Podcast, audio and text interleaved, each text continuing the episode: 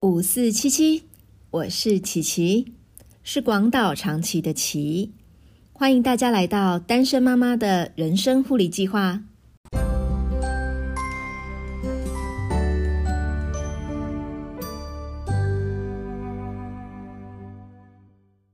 不知道大家有没有一种经验，就是在穿好衣服以后，当你把手抬起来，你会发现在袖口那边有一根线头在那边摆荡。或者是在手举起来以后，你会发现在下摆的地方、哦裤脚的地方，或者是在腋下的地方，有线头在那边晃过来又晃过去。也有可能是当你面对面在跟人说话的时候，你会发现他穿的衣服上面有一根很长的线头，边跟你说话的时候，那个线头就边在那边晃啊晃啊。一开始没发现还好，当发现那一根线头的时候，自己的注意力呀，不自觉就会一直集中在那根线头上面，然后很想要把那根线头拔掉，可是又碍于很多种状况的原因，就一直没有办法去把那根线头拔出来。不管是别人衣服上面的线头，还是自己身上的线头，我是一个很迟钝的人。其实我从来没有发现过一根线头会对人的心情造成什么样的影响，会注意到线头这件事情。都要归功一个人，我都叫他萍姐。在民国八十九年的时候，韩国服饰才正要崛起。那时候啊，到韩国东大门旅游，买一个法式才大概十几二十元台币，一件衣服也才大概几百元台币，就像台湾路边摊一样便宜。可是跑单帮的老板去韩国批一趟衣服回来，批三百元的就会卖你六百元，批一千元的。就至少卖你两千元起跳。那时候，韩呃萍姐她就在通化街卖韩货。年轻的时候，因为我骨架比较小，一六二的身高，体重大概都维持在四十七公斤左右。那时候穿一般的成衣都感觉太大件，找不到合适自己版型的衣服穿。直到有一天，和同学踏进了萍姐的店，就开启了我买韩货的不归路。当时韩国衣服的版型都比较窄，同样是 S 号，我穿正常的成衣看起来都像是在穿 M 号的衣服。只有韩国衣服的版型穿起来刚刚好符合我的身形，所以我每个月都会去萍姐那边大量试穿衣服，还有大量买衣服。每次我去萍姐店里的时候，萍姐啊总是会边看我在那边试穿衣服，然后呢挥舞着双手叽叽喳喳的跟她瞎聊。然后他都会呢，默默的拿起一把剪刀，边听我说话，然后边制止我挥舞双手。接下来，他就会默默的剪掉在那个衣服上面的每一根线头。即使我去找他的时候，穿的不是在他家买的衣服，他都一视同仁，照剪不误。直到我当妈妈了以后，每次买新衣服回家给小孩试穿，看着他们挥舞着衣袖。会突然发现有一根线头在那边摆荡。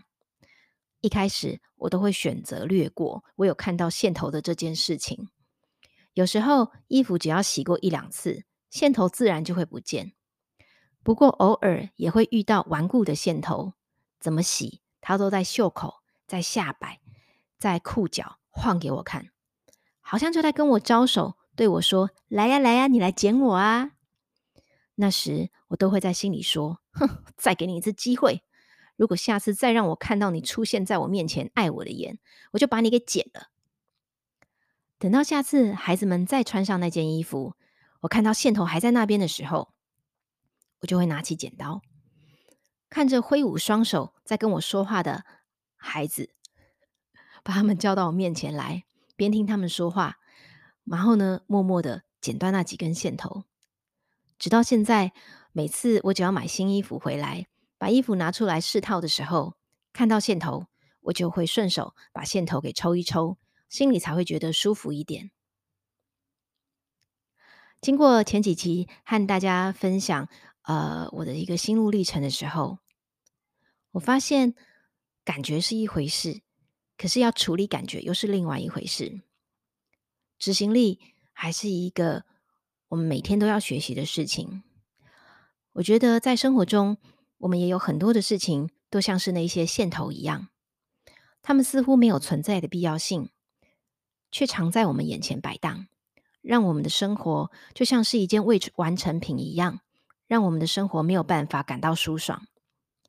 就像是上一集分享的，睡眠影响体力，体力会影响那一天我能够做多少事情。睡眠同样影响着我的心情和那一天我能够承担多少的压力。睡不好会让我不自觉的变烦躁，容易低落和沮丧。时间分配不好会影响我业绩的表现和收入。收入不好，生活开支就会有问题，我就容易为了钱烦恼。然后那一阵子，我就会发现我头发白的超级快。也没有办法在家好好的陪伴孩子，常常陷入一种在家陪孩子的时候，我心里却在烦恼业绩；在外面工作的时间，我越又担心孩子当天们的状态，还有他们的行程。没有朋友可以一起碰面聊天，分享自己的近况。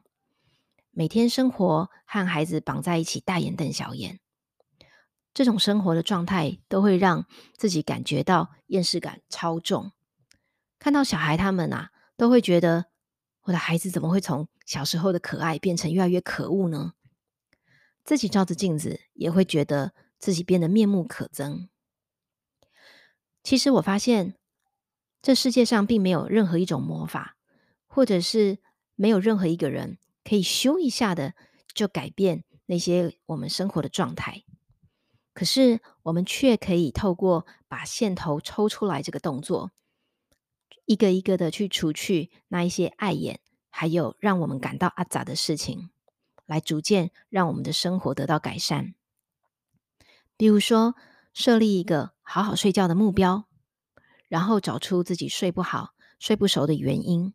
譬如说，可能白天喝了太多咖啡，或者是为了要保有当妈妈的一种。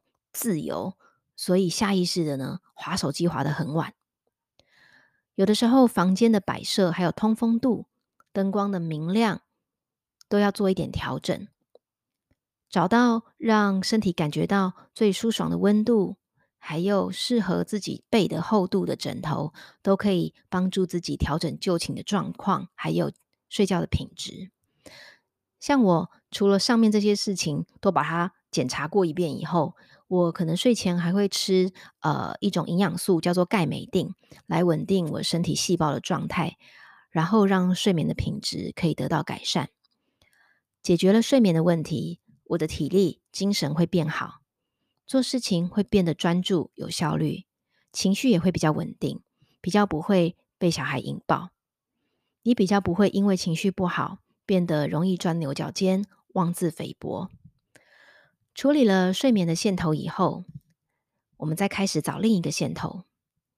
例如说，我每天上班出门之前，为了不想让别人看出我的状态不太好，所以我都会在出门前找到合适当天状态的衣服，化一点妆，喷一点香水，在镜子面前自己看自己顺眼了以后，我才会出门。其实不用想说要一次把所有的事情都处理好，可是呢，我们可以一个一个来，先把最容易处理的部分先处理掉，然后再慢慢加入其他的部分。当这个过程变成一种习惯的时候，你会发现自己鬼打墙的状况变少了。蓦然回首，还会发现，哎呦，自己已经离开当初一直原地踏步的点了耶。这样。当我们重复这样子的一个习惯的时候，就可以更舒爽的往前走喽。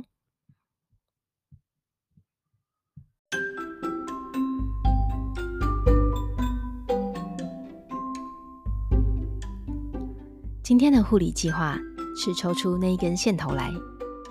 在上一集，你是不是已经列出自己需要按下重新整理键的项目了呢？这一集。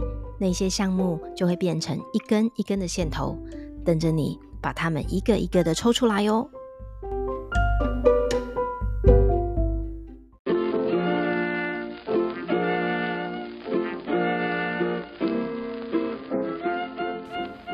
单身妈妈的人生护理计划会尽量在每周二晚上十点更新，陪你共度睡觉之前宝贵的喘息时光。别忘了打开通知，才不会错过更新的时间哦。你也可以追踪单身妈妈的人生护理计划粉砖，我会不定期的更新资讯。你也可以透过粉砖给我一些你的回馈，还有要和我分享的事情。我们下次再见。